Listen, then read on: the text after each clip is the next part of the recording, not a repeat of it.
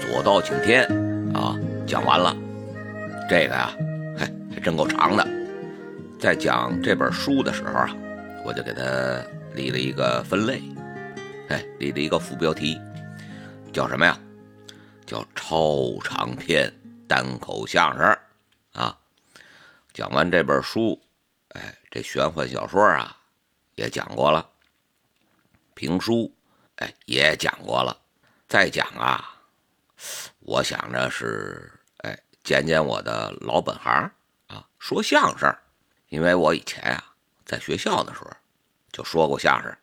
那个时候呢，我有一个合作伙伴，我们俩说对口。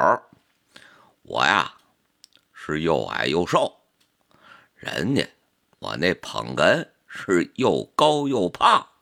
我们俩呀都不用说，刚往台上一站。底下呀，就给逗的 乐成一片了。但是那个时候啊，说相声啊，他的那个相声本子，都是一些呀，什么歌功颂德呀，什么这个那个的，全是怎么说呢？全是现在主流的吧，主流的那些相声，呃，要不吟诗，要不唱歌，要不啊。歌功颂德，然后呢，我讲起来呢是比较搞笑。当时啊，还让我们老师批了我一顿，说什么呀？说你说相声啊，他不是啊，就是搞笑。说你一定啊要了解这个相声它段子里边的啊精髓，要说出什么什么什么什么，得有啊教育意义，得有什么什么精神。哎，给我弄得挺郁闷啊！那几年在学校说相声啊，嗯，都是那么说的。哎呀，说的我这个郁闷呢。哎，现在呢有了机会了，我就搜集了一些过去的老段子，还有呢一些民间的，哎，一些个段子，还有吧，像有君臣斗，准备再搜集搜集，将这个单口相声呢。嗨，怎么着吧？最少我得讲它一百集，但是后期有多少啊？我就会一直在后边续，只要有，只要找着了，我就在后边续。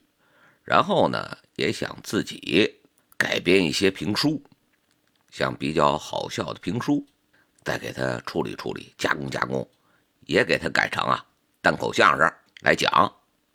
但是这个呢，如果在过去，哎，这是不允许的。为什么呀？因为啊，这个单口相声，呃，他最早跟谁学的呀？他就是跟评书学的。学完了以后，把人家的评书，哎，给改一改，弄一弄，哎，弄成什么呀？带包袱、可笑的段子。他讲也是啊，讲那个长篇。但是你就抢了人家评书门的生意了，人家评书门就不乐意了。后来就由评书门的老前辈，可能就是掌门人吧，然后找到相声的掌门人，坐下来一块协商商量，说你不能啊，把我们所有的评书都改成相声，你去讲去，你必须啊得有个规矩，要不然呀，我们这评书就没人听了。所以呢，就给了相声门有八个段子，有的段子呀还是没头没尾，这么八个故事，让他们改成单口相声去说。这也就是啊，单口相声里边特别著名的那八大棍儿，包括什么呀？珍珠翡翠白玉汤啊，像什么君臣斗啊、三进士啊，哎，这些东西，现在单口相声说的这些。包括什么连升三级啊？刘宝瑞大师说的，挺有意思的。八个段子由单口相声来说，但是呢，其余的就不能说了，这是当初立的规矩。但是到了现在啊，已经这些东西都已经融合了。大家在听一些评书的时候啊，你看看它里边也翻包袱，哎，也有那个幽默诙谐的部分。所以这单口相声。串串评书，也是可以的。